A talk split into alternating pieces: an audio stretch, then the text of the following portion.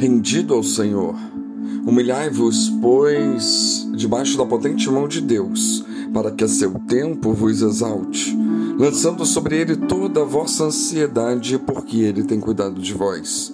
1 Pedro 5, 6 e 7. Sabemos que há muitas vezes em que nós sentimos nossos corações sobrecarregados. Às vezes é um sonho preso, ou uma pressão externa, ou uma ameaça, ou outras coisas similares que podem ter um impacto negativo em nossas vidas.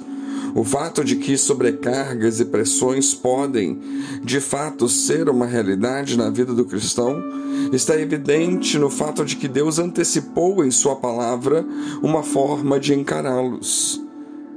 Precisamos lembrar que Deus é aquele que nos sustenta o Salmo 55, 22 nos diz: Lança o teu cuidado sobre o Senhor e ele te susterá, não permitirá que o justo seja abalado. Deus nos sugere que lancemos toda a nossa ansiedade sobre Ele, porque conforme Ele diz, Ele mesmo cuida de nós. Provavelmente não é acidental a referência à humildade que precede essa passagem, pois na verdade se faz necessário a humilhação negando que haja alguma coisa que nós podemos fazer. E além disso, temos que atirar todos os nossos cuidados sobre Deus, que conforme nos diz em Romanos 8:32, aquele que nem mesmo a seu próprio filho poupou, antes o entregou por todos nós, como nos não dará também com ele todas as coisas? E o Salmo 37, 3 a 7 que diz: Confia no Senhor e faz o bem. Habitarás na terra e verdadeiramente serás alimentado. Deleita-te também no Senhor e Ele concederá os desejos do teu coração. Entrega o teu caminho ao Senhor, confia nele e Ele o fará. Descansa no Senhor e espera nele. E Provérbios 3, 5 e 6 que nos diz: Confia no Senhor de todo o teu coração e não te estribes no teu próprio entendimento. Reconhece-o em todos os teus caminhos e ele endireitará as tuas veredas. A palavra de Deus nos exorta a lançarmos nossos cuidados sobre o Senhor isso imediatamente nos diz duas coisas. Primeiro, que a vida não será sem preocupações, mesmo para os cristãos. E segundo, que a forma correta de encarar qualquer sobrecarga, pequena ou grande, é lançá-la sobre o Senhor. Estas não são meras palavras, embora nós possamos tê-las lido muitas vezes. Em vez disso, elas são as palavras de Deus, promessas que demandam nossa atenção e nossa crença. Não é uma questão de que se nós temos a sabedoria e a habilidade de suportar as nossas cargas, não. Em vez disso, é uma questão de acreditarmos naquele que tem a sabedoria e as habilidades, de acreditarmos no Todo-Poderoso para carregar a carga por nós. Outro ensinamento da palavra de Deus em relação a suportar os cuidados e preocupações é dado por Cristo em Mateus 6 quando ele diz: Por isso vos digo, não andeis cuidadosos quanto à vossa vida, pelo que haveis de comer ou pelo que haveis de beber, nem quanto ao vosso corpo, pelo que haveis de vestir. Não é a vida mais do que o mantimento e o corpo mais do que o vestuário? Olhai para as aves do céu, que nem semeiam, nem cegam, nem ajuntam em celeiros, e vosso Pai Celestial as alimenta. Não tendes vós mais valor do que elas? E qual de vós poderá, com todos os seus cuidados, acrescentar um côvado à sua estatura? E quanto ao vestuário, por que andais solícitos? Olhai para os lírios do campo, como eles crescem, não trabalham nem fiam, e eu vos digo que nem mesmo Salomão, em toda a sua glória, se vestiu como qualquer deles.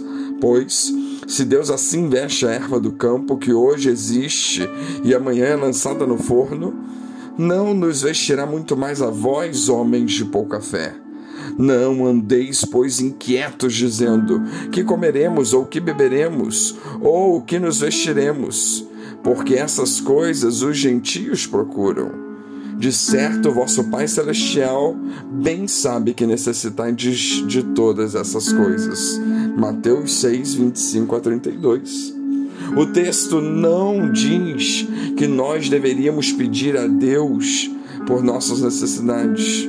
De fato, parte da oração que o Senhor deu aos seus discípulos, conhecida como oração do Senhor, era sobre as necessidades físicas quando nos ensina o pão nosso de cada dia nos dai hoje.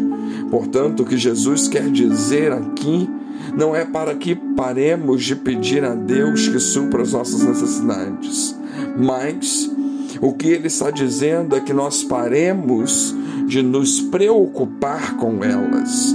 E ele continua a nos dizer o que nós devemos possuir. Ele diz: Buscai primeiro o reino de Deus e a sua justiça, e todas estas coisas vos serão acrescentadas. Não vos inquieteis, pois, pelo dia de amanhã, porque o dia de amanhã cuidará de si mesmo. Basta a cada dia o seu mal. Mateus 6, 33 e 34. Essa palavra mais, no começo da passagem, faz um contraste entre o que precede e o que segue. Ela nos diz, portanto, que em vez de dar nossa atenção às preocupações, nós devemos dá-la ao reino de Deus e à sua justiça. E como resultado, todas as outras coisas que nós pudermos necessitar serão acrescentadas a nós. Conforme Cristo caracteristicamente respondeu ao diabo quando foi tentado nem só de pão viverá o homem, mas de toda a palavra que sai da boca de Deus. Mateus 4 4.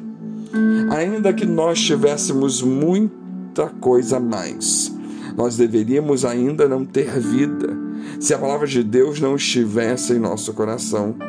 E isso, é claro, não significa que nós não necessitamos comer e beber ou que nós não devemos ter outras necessidades. Nós somente lemos que Deus sabe que nós necessitamos dessas coisas. Contudo, nossa principal necessidade, de fato, a nossa única necessidade, é a necessidade de ter a palavra de Deus reinando em nossos corações. E é isso que nós devemos buscar primeiro. E se nós fazermos isso, então todas as outras coisas que nós provavelmente necessitamos serão acrescentadas a nós, pois esta é a promessa.